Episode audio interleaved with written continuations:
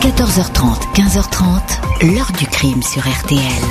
Jean-Alphonse Richard. Mom, Dad, Maman, papa, I'm okay. je vais bien. I had a few scrapes and stuff. Washed them up and they're getting okay. And J'avais quelques égratignures, mais ils les ont cold, but soignées. They're giving me pills for it. and J'avais attrapé un rhume, mais ils m'ont donné des médicaments. I'm not poor. Je ne suis pas affamée ou battue unnecessarily ou effrayée inutilement.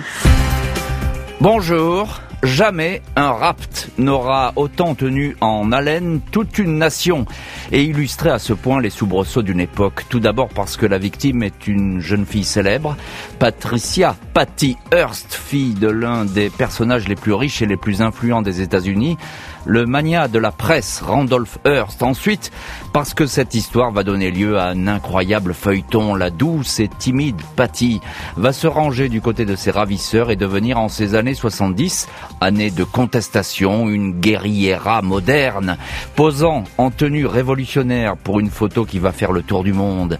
Enfin, parce que cet enlèvement va donner lieu à une enquête policière d'une ampleur inégalée, suivie jusque dans les couloirs de la Maison Blanche. Plus de 40 ans après, le rapt de la belle héritière américaine recèle encore bien des secrets, bien des silences. Comment Patty Hearst est-elle devenue une victime consentante? Que cherchaient vraiment les ravisseurs et que souhaitait réellement leur célèbre otage Question posée à nos invités et témoins de cette affaire. 14h30, 15h30, L'heure du crime sur RTL. Dans l'heure du crime aujourd'hui, le rapt de Patricia Hearst, une des cinq filles du richissime Randolph Hearst. À l'hiver 74, elle va disparaître en une poignée de minutes, enlevée de force sur un campus californien. Dans la soirée de ce lundi 4 février 1974, un air de Mozart s'échappe au du 2603 Benvenue Street, une maison à la façade en bois sur le campus de l'université de Berkeley, près de San Francisco. Au rez-de-chaussée, le professeur Steve Weed prépare du café. À l'étage, Patricia Hearst, Patty, prend une douche. Le couple a emménagé il y a peu sur le campus à la Noël. Ils ont annoncé qu'ils allaient se marier. Patty Hearst va avoir 20 ans dans 16 jours.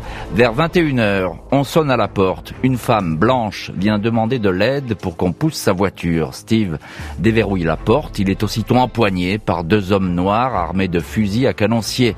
Le professeur est jeté au sol. Ses lunettes volent un éclat. Il est tabassé. Un coup de pied fait éclater son arcade sourcilière. On lui passe des menottes. Sa fiancée est sortie de la salle de bain en entendant le grabuge. On lui saute dessus. On la traîne de force à l'extérieur. On la jette dans le coffre d'une Chevrolet qui démarre en trombe. Patricia Hearst vient d'être enlevée. La police est rapidement sur place, la famille prévenue. Vu le nom célèbre que porte la victime, l'affaire est aussitôt éventée.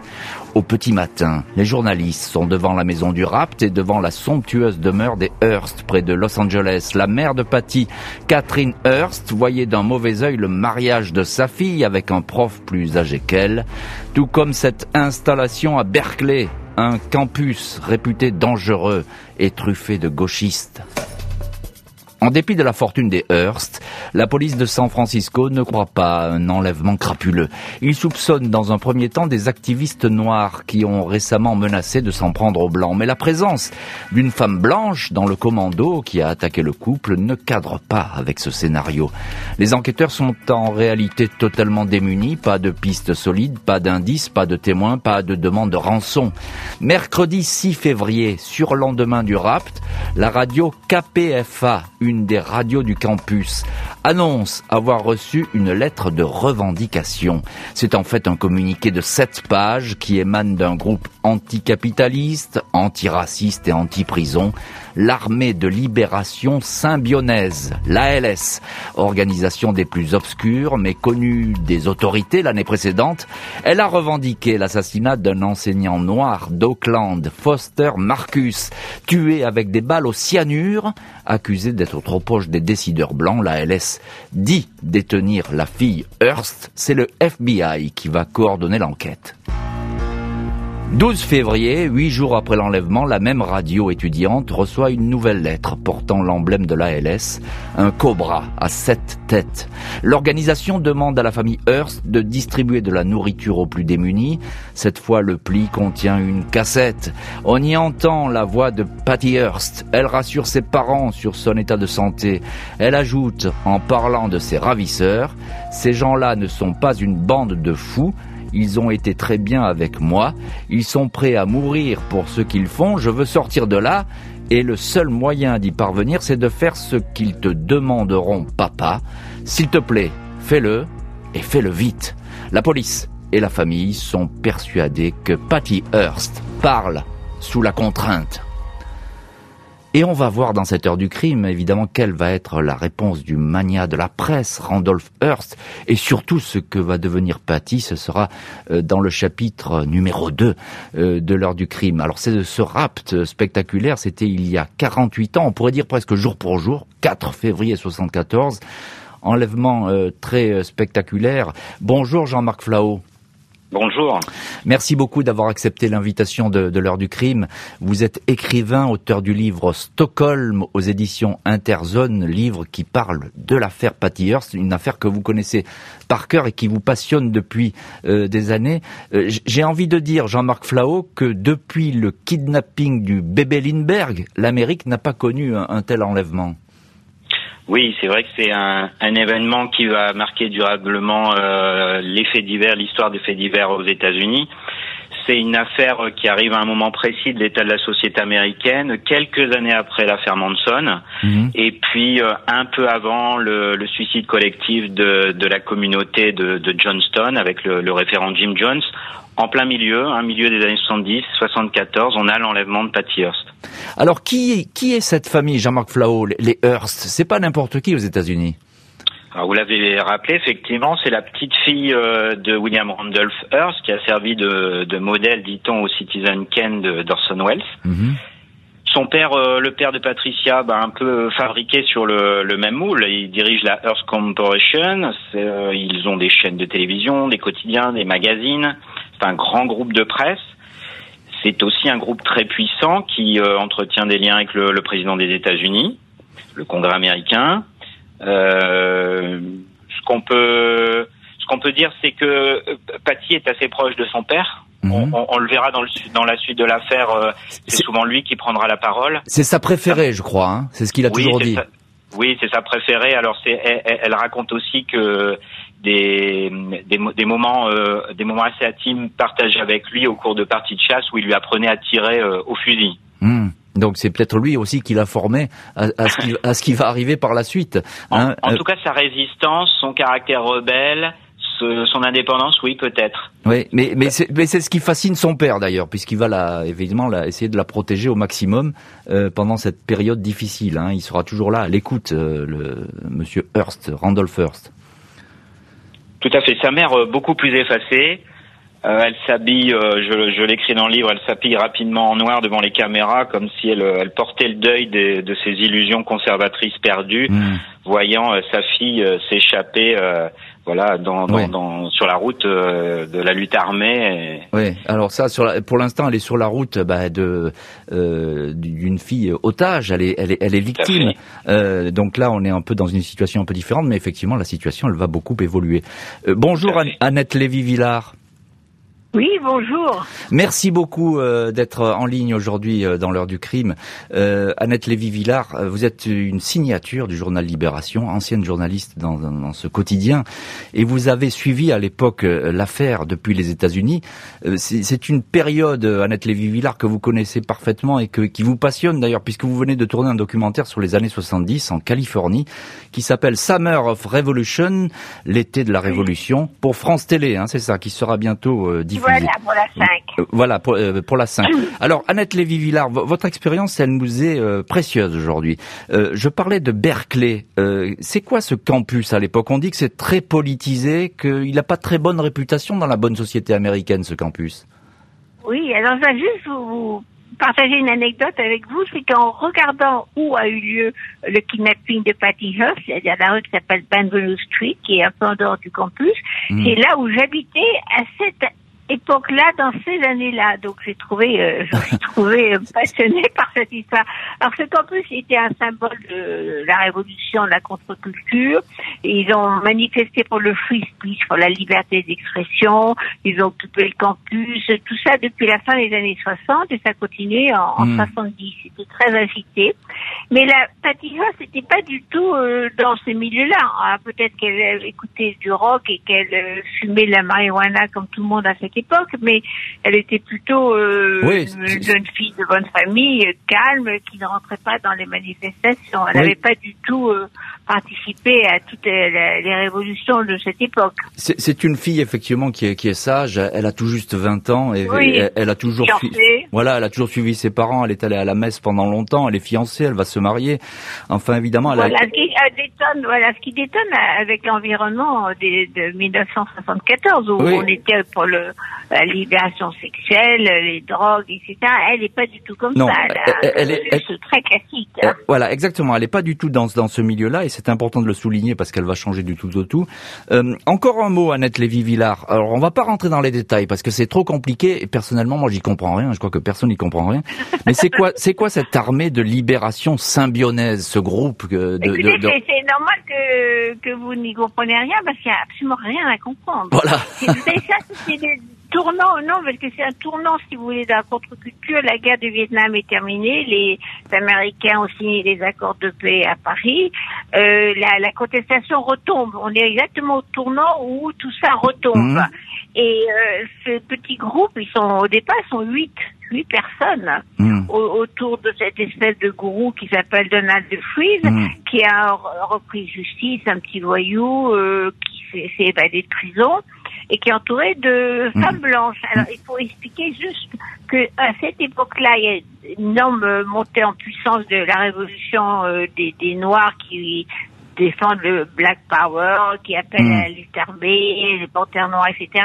Et ils ont autour d'eux, ces gens-là, vous allez voir pour la suite, des femmes blanches Oui, c'est ça. une espèce de fascination de jeunes femmes blanches très très euh, euh, étudiantes, euh, très engagées politiquement, qui suivent euh, ces euh, révolutionnaires blacks euh, qui euh, prônent la lutte armée. Et- Donc et- et- vous retrouvez dans, dans ce petit groupuscule exactement ce- cette configuration d'un leader noir euh, révolutionnaire et de femmes blanches fascinées par, ce type. fasciné par ce type et, et ça va être effectivement le cas euh, pour Patty Hearst qui va être fasciné, en tout cas on le croira, par ce personnage. Impossible de retrouver la jeune femme otage dont on suppose qu'elle vit les pires tourments, même si c'est un autre visage que va présenter dans les mois qui viennent la malheureuse victime.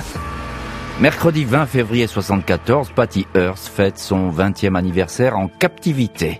Dans un troisième message audio, les ravisseurs en profitent pour rappeler aux Hearst leurs exigences, le financement de distribution de nourriture aux plus démunis.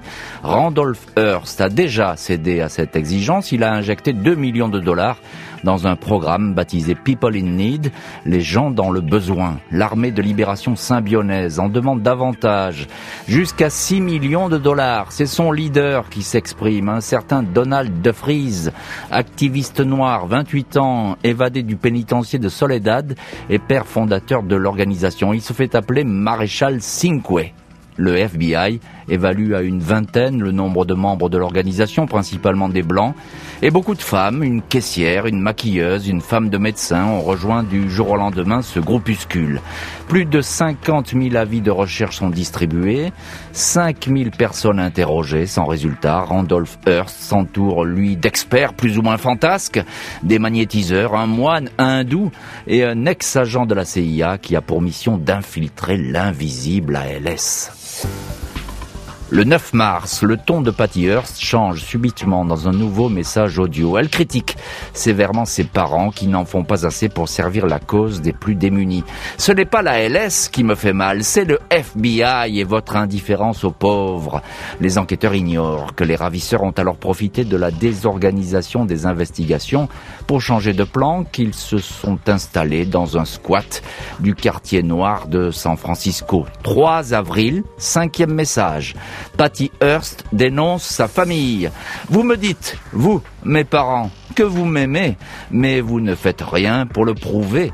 Vous ne vous souciez pas plus de ma vie que celle des opprimés. Vous êtes des menteurs l'otage, dit faire allégeance à l'armée de libération symbionnaise. Elle s'appelle désormais Tania, son nom de guerre. Elle pose en chemise et pantalon kaki, béret posé sur la tête façon Che Guevara, pistolet mitrailleur en main, prête à mener le combat photo qui va entrer dans la légende. 14 avril, 9h50, ouverture des portes de la Banque Hibernia sur la 22e rue de San Francisco. Patty Hearst prouve au monde entier qu'elle est bien devenue Tania. Elle entre, à visage découvert avec deux autres femmes, Émilie et Camilla, dans l'agence, pistolet mitrailleur et fusil à canoncier en main. Un homme, un imperméable et chapeau les accompagne. C'est Donald de Vries, le leader de la LS. Toute la scène est filmée par les caméras de vidéosurveillance. Patty Hearst est vêtue d'un cabas en sombre. Je suis Tania Patricia Hearst, dit-elle, puis d'une voix plus ferme. C'est un hold-up. Si un fils de pute bouge, je lui fais sauter la cervelle. Le hold-up ne dure que 5 minutes, 10 960 dollars emportés. De retour au squat, les braqueurs diront avoir fait la fête en ouvrant des bières et en jetant en l'air leurs billets de banque. Alors cette fois, il n'y a plus de doute. Patty Hearst, la sage Patty, la fille de bonne famille, Patty Hearst, est devenue Tania, la révolutionnaire, qui a un pistolet mitrailleur en main et qui braque des banques. Jean-Marc Flao, auteur du livre Stockholm, qui raconte cette histoire notamment de Patty Hearst. Qu'est-ce qui s'est passé dans la tête de Patty Hearst pour basculer, pour passer de l'autre côté du miroir? Hum, Alors, déjà pour euh, compléter un peu ce que vous avez euh, brillamment rappelé, euh, effectivement, Donald de Vries, donc à la tête de cette armée de libération symbionnaise, je partage tout ce qui a été dit. C'est quelqu'un de très très autoritaire. Quelqu'un de violent, avec des discours politico-mystiques qui sont durs à décrypter, qui sont surtout ceux d'un gourou, mais c'est il faudrait pas non plus euh, euh, tomber dans la, la, la caricature. Mmh. Euh, C'est-à-dire qu'il y a, c'est un discours qui est construit politiquement, notamment sur la question raciale. C'est pour ça peut-être qu'on n'arrive pas à retrouver tout de suite euh, ce commando. Hein, mmh. euh, comme vous l'avez rappelé, il y a des fouilles partout. Le FBI quadrille, euh, ils sont toujours sur San Francisco et on n'arrive pas à les retrouver. Et je pense que c'est parce que le message de l'ALS euh, trouve un écho dans, dans une certaine partie de la population de San Francisco qui fait qu'ils sont peut-être protégés, en tout cas pas dénoncés. Très certainement, je suis d'accord avec vous. Effectivement, il y a des protections et, ils ont dû se balader à droite à gauche avec des gens qui, euh, tout au moins, gardaient le silence à, à, leur sujet. Euh, un mot, un mot, Jean-Marc Flau. J'insiste un petit peu, mais oui, euh, Patty Hearst, on la voit vraiment. Là, elle change et ça va vite. Mhm. les mhm. messages, c'est plus les mêmes. La voix, c'est plus la même. Ce qu'elle dit, bah, c'est quand même assez vindicatif vis-à-vis de, des parents et de la société. Qu'est-ce qui s'est passé? Alors, au départ, il faut rappeler aussi que les premières semaines de détention, elle est maltraitée, torturée, violée à plusieurs reprises. Cette, euh, cette rééducation, entre guillemets, euh, va prendre plusieurs semaines. Mmh. Elle est euh, enfermée, dans, enfermée dans un placard, c'est ça? Enfermée dans un placard, les yeux bandés, on la, dont on l'extirpe uniquement que pour faire des, des, des manifestes enregistrés, mmh. des bandes envoyées à la famille enfin à des radios locales et, et à des et à la famille par la suite avec les revendications. Cette cette cette pression, cette emprise vise vraiment à la désincarner, hmm. euh, à la faire perdre tous ses repères et en faire une marionnette et bientôt un symbole, puisque effectivement son ralliement pourrait créer euh, une étincelle. Bien sûr. Moi, moi, mon explication, c'est qu'effectivement, au début, elle récite la litanie des revendications, elle obéit, et puis petit à petit, elle prend conscience de la portée des discours de, de ses ravisseurs. Et comme elle est sous cette emprise, que cette nouvelle vie est devenue sa nouvelle réalité, elle finit par croire véritablement à ce projet, euh, qui est celui de renverser le gouvernement américain par la lutte armée. Et dans ce cas-là, il faut choisir son camp. Et à la guerre, il n'y a pas de milieu. Hmm. Parce que être au milieu, c'est être aussi euh, prise dans, entre les feux de la LS et du FBI. Hmm. Hein, euh, comment va comment comment va-t-elle être effectivement euh, vue hmm. par, par, ceux qui, qui, la cherchent? Euh, donc, Je, à un moment donné, voilà, elle, elle, fait, elle fait un choix. Elle, elle choisit, elle choisit son camp et elle adhère effectivement à, à, à ses idées finalement, euh, même si au début cela a été forcé. Vous l'avez très bien dit, il y a une espèce de lavage de cerveau, on peut pas l'appeler autrement, qui s'est euh, opéré. Annette Lévy-Villard, j'évoquais euh, dans le dans le récit cette fameuse photo de cette fille avec son béret et son, et son pistolet mitrailleur. ça, c'est une image qui va beaucoup marquer les États-Unis et même au-delà. Ah bah les, diffusés mondialement, c'était même avant les réseaux sociaux. Hmm. C'est un poster comme euh, Che Guevara était devenu euh, une idole euh, des révolutions dans le monde. cette image va faire le tour du monde. Mais je voulais juste un tout petit peu apporter un bémol sur la question politique, parce que ce petit groupe n'appartient pas au Panthère Noir, au grand mouvement hmm. révolutionnaire noir c'est vraiment euh, peut-être qu'ils ont effectivement été aidés dans des ghettos noirs parce que c'était un black qui était en fuite, mais fondamentalement ils sont très isolés, ils font pas partie du tout de, de, de, grands mouvements de révolte. Et il faut savoir aussi que la, le terrorisme avait à cette époque épargné euh, les États-Unis. C'est-à-dire quand nous, en Europe, on avait des mouvements terroristes de gauche comme euh, la Fraction Armée Rouge en, Allemagne et les Brigades Rouges en Italie, euh, les Américains, la contre, le contre-culture américaine était beaucoup plus pacifique. vous voyez, c'est vraiment un petit, un petit mouvement qui n'existe pas sur la scène politique. Mmh. Alors pour répondre à votre question sur, le poster fabuleux de Tania en, en révolutionnaire, là je pense qu'effectivement elle a adhéré à ce moment-là, mais en plus, elle est tombée amoureuse d'un des... D'un des membres de la, du groupe, oui, c'est ça. Bon, vous savez qu'en plus, euh, voilà, elle est l'homme de sa vie. Euh, donc, elle est vraiment, elle faisait partie de cette petite mm. famille. C'est aussi comme les autres sectes, vous avez parlé tout à l'heure de la famille de Manson qui, étaient, qui, ont, euh, qui ont tué, égorgé euh, la femme de Polanski. C'est des gens, quand même, vous faites partie de cette famille, et ben voilà, vous faites partie de hmm. cette famille-là, je pense qu'elle y croyait vraiment à ce elle, elle, y croyait vraiment. Encore un mot, Jean-Marc Flao, euh, ce, cette image, cette photo, euh, et puis l'attaque de la banque, c'est destiné à la montrer, à en faire une égérie, euh, Patty Hearst. Euh, oui, oui, mais c'est ce, alors la, la, la, photo, alors pour moi, la photo, c'est une mise en scène. Euh, et, et, après, on va avoir une guerre d'images entre euh, la, la, la, la, fille Hearst et les images de la famille Hearst, et puis les images euh, du commando. Mais, mais au-delà de cette mise en scène du Polaroid, je, je pense qu'effectivement, le hold-up, ça, ça va créer un basculement dans l'opinion. Oui, c'est ça. Et puis, mais, encore, une, encore une fois, juste Jean-Marc Flaud, juste un mot parce qu'on arrive au bout là, mais euh, on veut la montrer, on, on la cache mhm. pas. Hein, le visage découvert dans la banque, euh, il y a cette photo. Euh, finalement, ça peut servir la cause, tout ça. Hein. Voilà, c'est ça que je, je, voulais vous, vous demander. Tout à fait. Hein ouais. Après l'attaque de la banque, la traque pour retrouver Patty Hearst va changer de nature. Ce n'est plus une victime que l'on recherche, mais une criminelle. À minima, une femme manipulée. 16 mai 74, quasiment un mois jour pour jour après le hold-up de la banque Hibernia, Hearst circule aux alentours de 16 heures au volant d'une camionnette dans les rues d'Inglewood, banlieue de Los Angeles. À bord, William et Emily Harris, deux membres de la LS. Ces derniers descendent de voiture pour faire des courses dans un magasin de sport, mais les achats tournent au chapardage. William Harris est empoigné par un vigile. Patty Hearst bondit alors et arrose la façade du magasin au pistolet semi-automatique.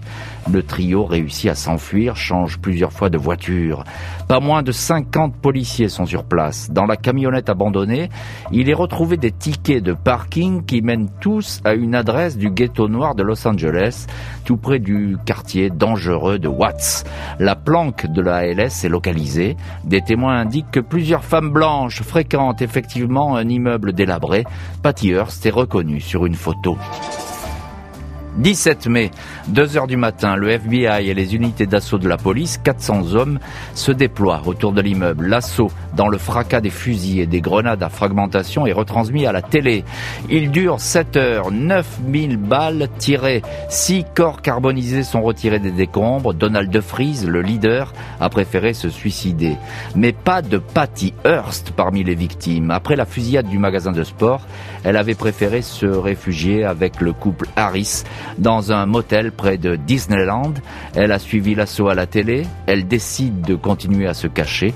Le 7 juin, Patty Hearst rend publiquement hommage à ses camarades tués par la police. Elle annonce qu'elle va continuer le combat. 3000 policiers vont alors être mobilisés pour retrouver au plus vite Tania, considérée comme une dangereuse terroriste, peut-être prête à tout pour venger ses frères d'armes.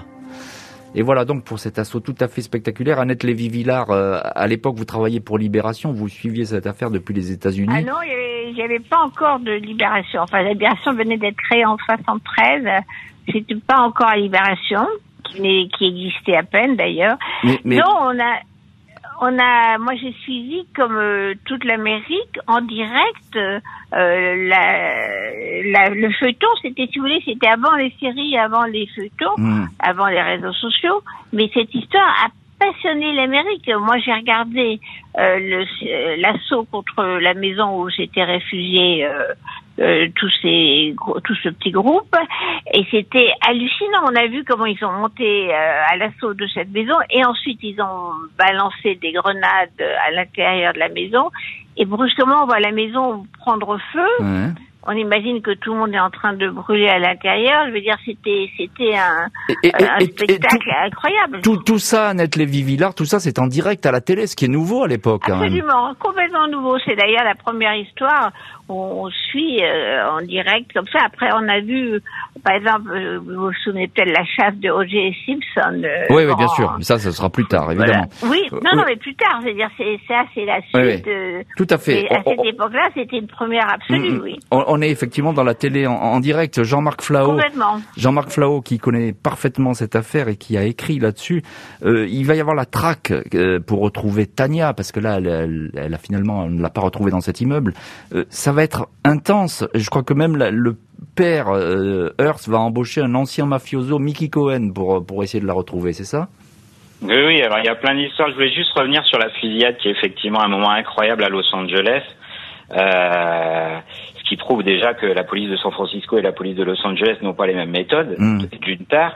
Et puis, euh, bah, c'est aussi cet excès de violence comme ça télévisé euh, et de mettre euh, voilà ce mouvement sous le feu des projecteurs avec euh, les médias qui voilà qui font du storytelling en continu. Hein. Mm, mm, mm. Hein, il n'y a pas encore des chaînes d'info continu à l'époque. Ouais, ouais.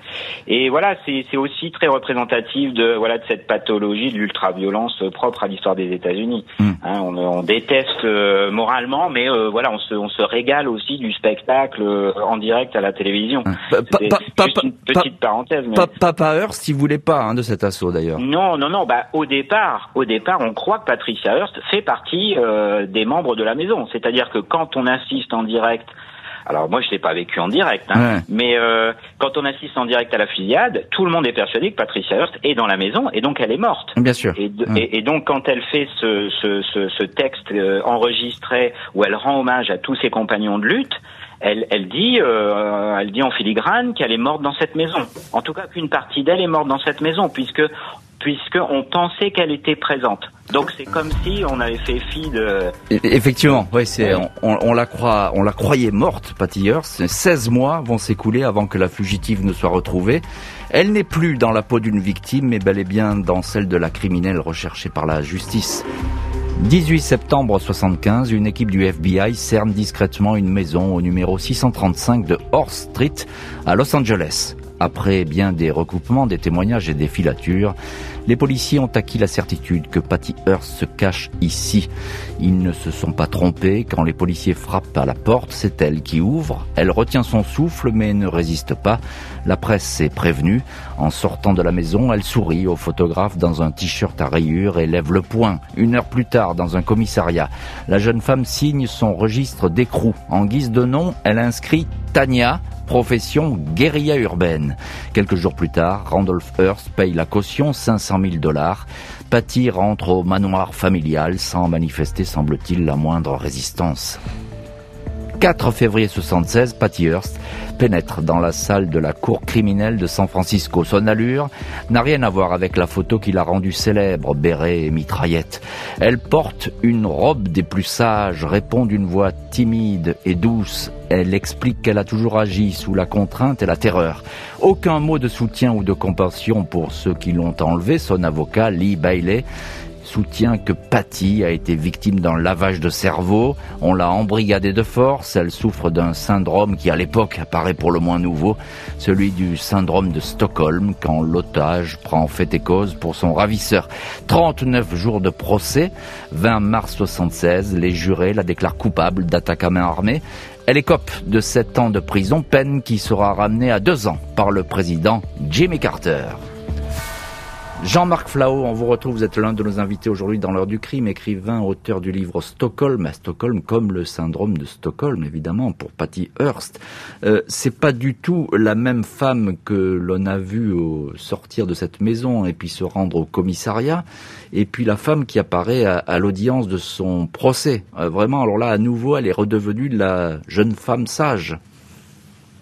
Oui, alors pour, euh, pour, pour revenir un tout petit peu en arrière, effectivement, quand il y a cette fuite après la fusillade de Los Angeles, il y a cette cavale un peu mystérieuse qui va durer euh, plus d'un an, où là on perd un peu leurs traces. Mhm. Et euh, bon, le groupe, euh, il va y avoir une nouvelle, une, greffe avec des nouveaux membres, mais voilà, cette, cette deuxième, deuxième époque de la LS va être quand même moins, moins florissante. Et alors, ce qui est intéressant, c'est que du coup, il y a épuisement du mouvement et ça va impacter euh, la, la, vie de Patricia Hearst au sein de, de, de ce, de ce groupe. C'est-à-dire qu'au fil des mois, elle va prendre une nouvelle place dans l'organisation, elle va jouer un rôle plus important, notamment prendre, enfin imposer des orientations sur le, le, pouvoir et la place des femmes dans le mouvement, dans ce mouvement révolutionnaire, ce qui est quand même à noter. Et c'est à ce moment-là aussi où elle se pose la question de dire euh, tiens, est-ce qu'il serait pas temps de, de, de rentrer, mm. de négocier un retour, de, de retourner dans le monde d'avant mais voilà, ça pose question. Euh, comment, comment va être, euh, comment va-t-elle être accueillie, notamment mmh, mmh. Euh, et, et, et, donc effectivement, il y a cette arrestation qui a lieu à ce moment-là de, de flottement un petit peu. Euh, le mouvement qui, qui est dans une impasse, et, et, et, et, effectivement, on a l'impression que bah, finalement, elle va lâcher prise après après après ce séjour dans le manoir familial. Oui, elle lâche prise parce qu'à un moment donné, voilà, il y a, y a peut-être pas d'issue finalement euh, hmm. à, à, à, cette cavale. Et effectivement, au procès, alors comme vous le dites très bien, elle, elle apparaît complètement différent. C'est vraiment la bataille d'experts et d'avocats. Euh, on s'arrache un peu, on tient un peu sur sur l'image. C'est le retour à l'ordre hmm. social aussi, tout simplement. Bien hein. sûr. Euh, la, la, famille Hearst, voilà, va va prendre des avocats. Et puis, euh, je ne voudrais pas anticiper sur le, le, le, résultat du procès. Mais euh, mais, mais, mais, mais, oui, il y a, y a, cette guerre d'image qui, qui, reprend. Bien sûr. Euh, Annette Lévy-Villard, ancienne journaliste à Libération, dans quel climat se déroule ce procès? Est-ce que c'est un procès qui est très suivi euh, aux États-Unis? Oui, oui, juste euh, ajouter quelque chose. On a quand même euh, compris qu'il y avait eu des négociations entre la famille Hearst et des, des militants proches de ces révolutionnaires. Euh, il n'est pas exclu que la famille Hearst n'ait pas organisé euh, la reddition de leur hmm. fille de façon calme, parce que ça s'est passé extrêmement calmement. C'est possible quand on sait l'intelligence quand même qu'a eu Randolph Hearst, qui était toujours de payer quand on a demandé de payer, qui a jamais lâché, euh, qui euh, voilà, il n'était pas pour les assauts violents. Donc, à mon avis, connaissant l'Amérique, il y a certainement une négociation, tu te rends et tu prendras pas dix ans de prison. Alors, elle arrive justement, euh, vous savez, pilotée par euh, très très grand avocat qui est Lee Bailey, qui est capable de sortir n'importe criminel de prison. qui est absolument euh, génial. Et il a dû la formater, lui dire euh, tu t'habilles comme ça, tu dis ceci, tu dis cela. Elle a rien fait, elle était sous pression. Donc tout ça est une vraie mise en scène de procès à l'américaine. Mm-hmm. Donc voilà, elle était. Euh, et maintenant, les gens se posent la question, qui vont se poser jusqu'au restant de ces jours, c'est où est la vérité? Est-ce Ah, qu'elle bien était sûr. vraiment complètement Et- euh, Et- euh, bien- bien- sous bien- pression et, et martyrisée par ces gens-là C'est- euh, Annette Lévy-Villard, c'est évidemment la question centrale de cette affaire. Et je vous propose qu'on y revienne dans le dernier chapitre, pour que vous me donniez votre votre sentiment là-dessus. L'ex-otage et ex-guerriera va voir son verdict confirmé lors du procès en appel en sortant de prison. Patty Hearst portera un t-shirt sur lequel est inscrit Pardonne-moi, pardonnez-moi. Alors qu'elle était détenue au pénitencier de Pleasanton, Patty Hearst, 22 ans, a fait la connaissance de Bernard Shaw, un policier chargé par sa famille d'assurer sa sécurité et de lui rendre visite quatre fois par semaine. Le garde du corps continue d'accompagner la riche héritière après sa sortie de prison. Avril 79, le couple se marie sur une base navale de San Francisco, s'installe dans le Connecticut où deux filles, Gillian et Lydia, naîtront de cette union. Au fil des interviews et des années, Patty Hearst va continuer de répéter qu'elle était tombée dans un piège et qu'on l'avait tout simplement programmée pour accomplir des choses contre sa volonté. Je pense que ce n'est pas vrai. Je n'aurais pas pu partir quand je le souhaitais. Je ne pouvais rien faire par moi-même. On m'avait tellement lavé euh, le cerveau que je ne pouvais même plus penser par moi-même. On me disait que le FBI cherchait l'ALS, que personne ne viendrait me sauver, et ce sont des choses que je croyais. Le 20 janvier 2001, le président Bill Clinton l'a officiellement gracié pour l'attaque de la Banque de Los Angeles. Patty Hearst n'est plus considérée comme une criminelle par la justice américaine. Annette Lévy-Villard, on vous retrouve et on reprend la petite conversation qu'on avait auparavant. Euh, que, que penser de, de l'attitude finalement de Patty Hearst quelle est, quelle est cette question centrale qui demeure dans cette histoire? Bah, écoutez, moi, c'est la dernière partie de cette histoire qui me fascine le plus. Parce que après tout ce qu'elle a traversé euh, de la jeune fille euh, bien rangée à la révolutionnaire qui attaque des banques euh, avec une mitraillette, vous avez quelqu'un qui redevient de nouveau euh, une femme complètement Mm. moyenne, classique. Euh, la, la, la famille avait euh, engagé donc un garde du corps pour elle, Bernard Shaw, pour euh, 8 dollars de l'heure. Il était chargé de la protéger dans la prison, qui était aussi une prison plutôt euh, relaxe. Ça, c'est la puissance de, de la famille euh, Hearst Mm. qui a été capable d'organiser euh, qu'elle soit sous protection à l'intérieur de la prison. Et elle tombe amoureuse cette fois-ci de, de ce policier qui est le policier de base, un grand mec euh, un peu costaud, euh, vraiment, vous voyez, c'est pas pas très romantique. Et elle va partir avec lui, se marier, faire des enfants et s'occuper euh, d'œuvres de charité comme euh, toutes les, les femmes de l'Amérique profonde qui sont au foyer. Et donc ça, pour moi, c'est complètement fascinant parce que je me dis où est-ce qu'elle où est-ce qu'elle était vraiment? Quelle est la vérité de Patty Hearst quand elle était euh, jeune étudiante à Berkeley, quand elle était euh, révolutionnaire ou quand elle est redevenue femme Bien au sûr, foyer? C'est- c'est c'est- c'est toute l'ambiguïté, c'est cette multiplicité de visages aussi qui fait que cette histoire est, est- est totalement fascinante. Jean-Marc Flao, euh, vous qui connaissez bien la trajectoire de, de Patty Hearst, euh, qu'est-ce qu'elle devient aujourd'hui? Elle s'est jamais cachée d'ailleurs, elle a continué à raconter son histoire dès qu'on le lui demandait. Alors, moi, je euh, juste une, une petite citation euh, qu'elle disait à la fin de son procès et dans une et après dans une émission de télé euh, que finalement, au bout du compte, elle avait fini par se libérer toute seule de ses propres démons. Hmm. Et je pense que euh, et je voudrais citer aussi John Waters, réalisateur indépendant qui l'a fait tourner dans, dans cinq films, qui, qui disait à propos de Patricia Hearst quoi qu'elle ait quoi qu'elle ait fait, elle l'a fait pour rester en vie. Et c'est assez simple, mais c'est un peu moi mon, la conclusion que je tire de, de, de cette affaire, c'est-à-dire que euh, Patricia Hearst, finalement, elle a, elle a retrouvé cette liberté euh, en, dé, et, en et déjoué tous ces stéréotypes euh, et Mm. ces fantasmes qu'on a pu avoir sur elle par le détournement et par la parodie subversive, notamment dans les films de Waters, Mm. où elle s'amuse de son personnage, elle s'amuse de son histoire, et pour quelqu'un qui a été assigné dès la naissance dans un rôle social enfermant, puis dans un autre rôle, celui d'une icône révolutionnaire, je trouve que c'est un voilà, c'est une jolie, un joli pied de nez de dire c'est par le cinéma que que, que je suis moi, que je me révèle. C'est presque un tour de force d'ailleurs parce que c'est une espèce de, de, de, renaissance, on peut l'appeler comme on veut, mais c'est c'est mhm. très étonnant comme trajectoire. Alors Bernard Shaw, le, le mari, euh, il est décédé. Euh, qu'est-ce qu'elle qu'est-ce qu'elle devient aujourd'hui, euh, Patty Hearst? Elle est toujours dans, dans son ranch dans le Connecticut? Alors, elle, elle, elle, elle continue d'exercer un, un, contrôle sur son image et sur son histoire, puisqu'elle a fait interdire il n'y a pas longtemps une série qui devait reprendre son histoire. Donc, elle est toujours euh, dans le dans la maîtrise de son histoire et dans et dans et dans ce dans, dans ce souci de, de, de gérer son image, mmh. elle-même son image. Et je crois mmh. que c'est ça qu'il faut insister. C'est voilà, c'est quelqu'un qui s'est réapproprié son image. Mmh, ça c'est important effectivement parce qu'après ces épreuves, euh, elle est elle est maître de, de son image et de sa de sa silhouette et, de ce qu'elle peut apporter comme histoire. Euh, Annette Lévy-Villard, euh, ben quelques mots encore et le dernier mot, mais on va être bref parce qu'on arrive au bout. c'est une affaire qui, qui a vraiment marqué l'Amérique cette histoire. C'est le miroir d'une époque, j'ai envie de dire. Oui, parce que encore une fois, c'est la première fois qu'on suivait en direct hein, ce qui aurait pu être qu'un fait divers, mais qui est devenu une affaire euh, nationale. Et mais je voulais juste conclure sur le fait qu'elle maîtrise son image. Oui, elle maîtrise tout parce qu'elle, encore une fois, elle appartient à une grande, grande famille mmh. de groupes de presse en Amérique et ils savent très bien comment manipuler l'information.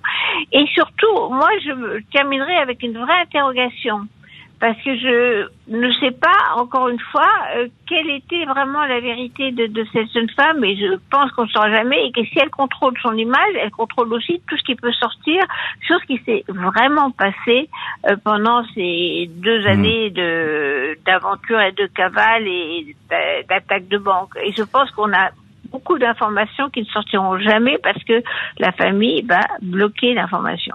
Voilà, ben, on va rester sur ce mystère Patty Hearst avec vous, euh, Annette Lévy-Villard, et puis avec vous, euh, Jean-Marc Flao, tous les deux euh, invités de l'heure du crime. Jean-Marc Flao, je rappelle le titre de votre ouvrage, Stockholm aux éditions Interzone, et qui parle de l'affaire Patty Hearst. Merci à l'équipe de l'émission, Justine Vignot, Marie Bossard à la préparation, Boris Pirédu à la réalisation. L'heure du crime, présenté par Jean-Alphonse Richard sur RTL.